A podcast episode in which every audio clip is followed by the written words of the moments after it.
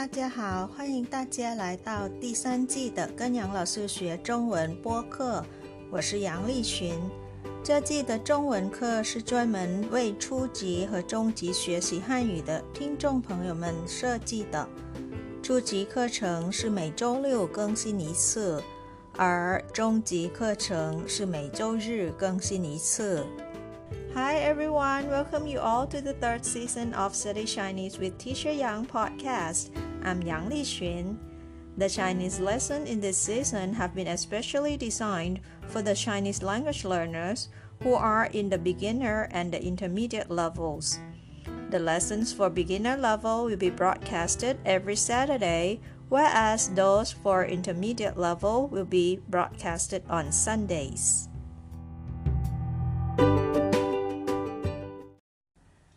Today is Saturday is a lesson for beginner. We have learned two words related to love in the past two weeks. We've known that I means love, I means to love. And last week we learned the word 喜欢.喜欢 is to like. For this week, we'll continue learning the word related to the feeling of love. Let's see what it is. It is this word 想 Xiang means to think, but it can also mean to miss someone. Xiang. Let's have a look at the pinyin of this word. The consonant in the pinyin of this word is X, which sounds C, and the vowel is a compound vowel. It consists of I A N G.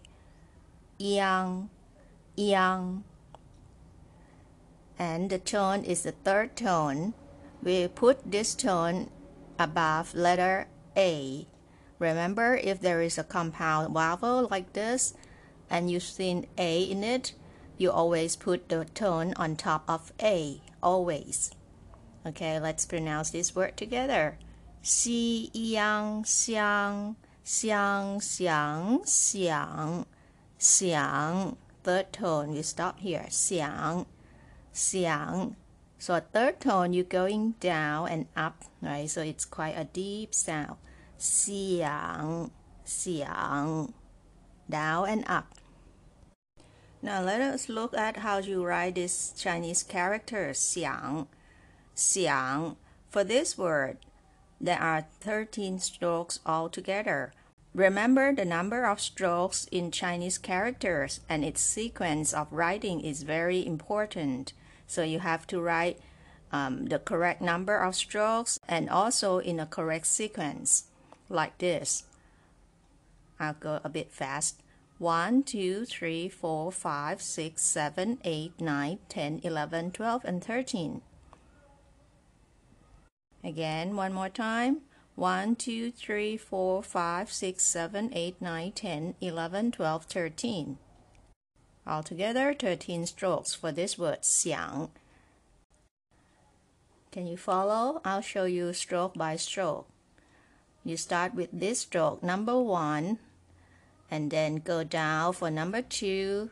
On the left side, three, and right is four. And the next one, five, six. So this line is going um, horizontally and vertically. This one is counted as one stroke. It's stroke number six, and then seven is inside this square. There are two lines in this square.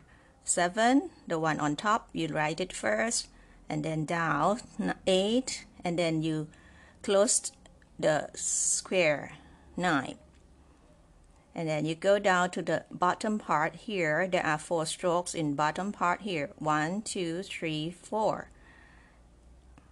This is stroke number 10 11 12 and 13 of this word xiang. Xiang.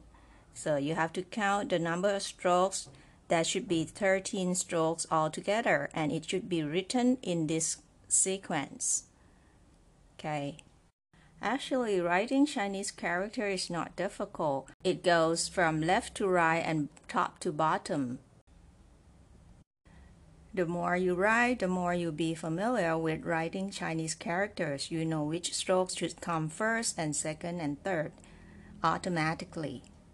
Okay, so keep practicing, guys. Next, we'll be back to see the example sentences for this word 想.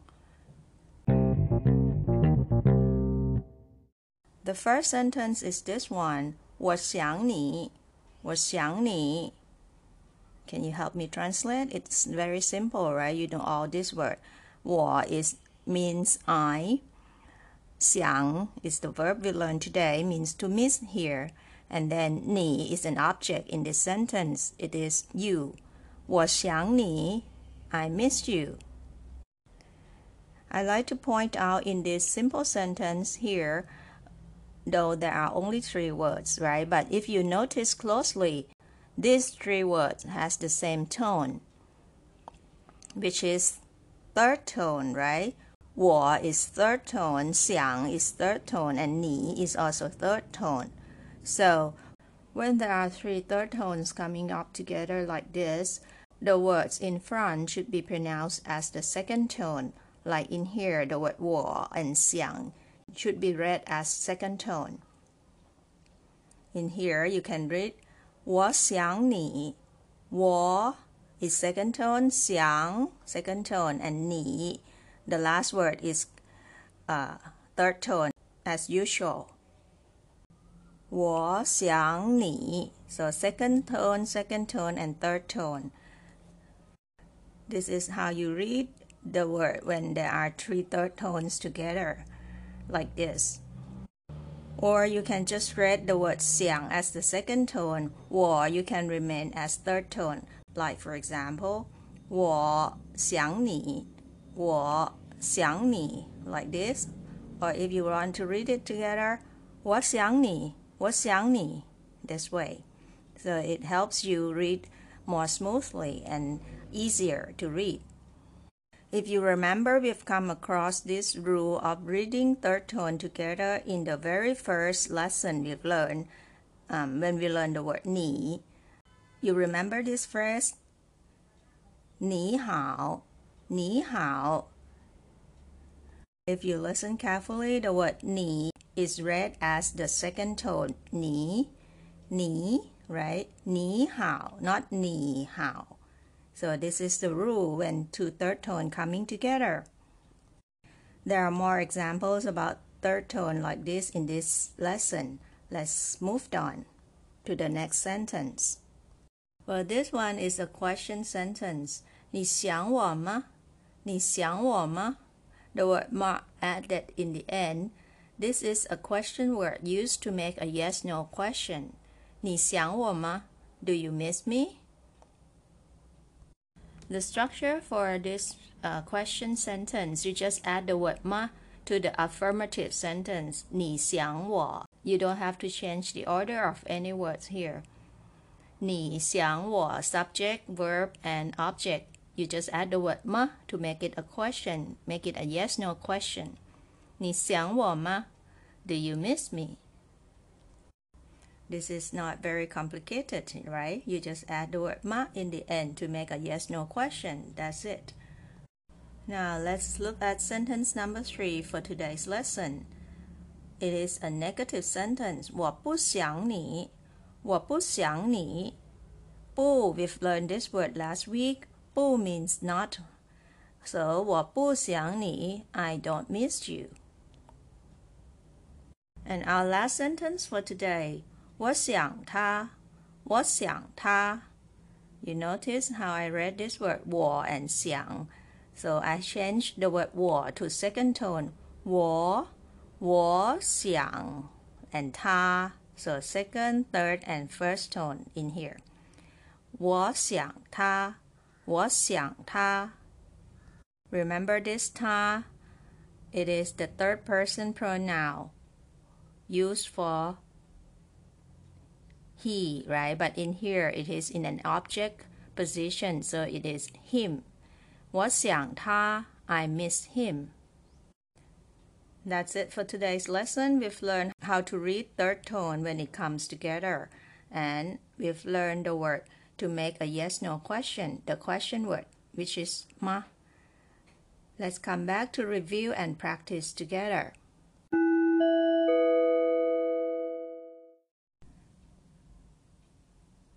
想想想 to think or to miss。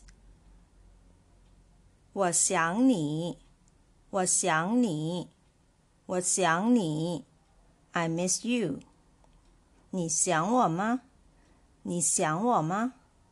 你想我吗？Do you miss me？我不想你，我不想你。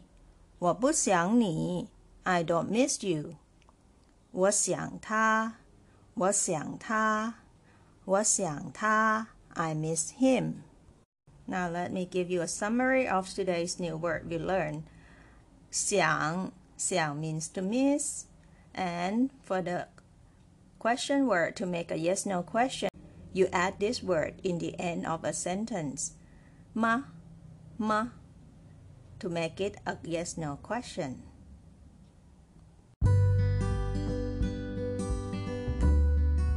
好了，这就是今天的课了。感谢大家收听跟杨老师学中文。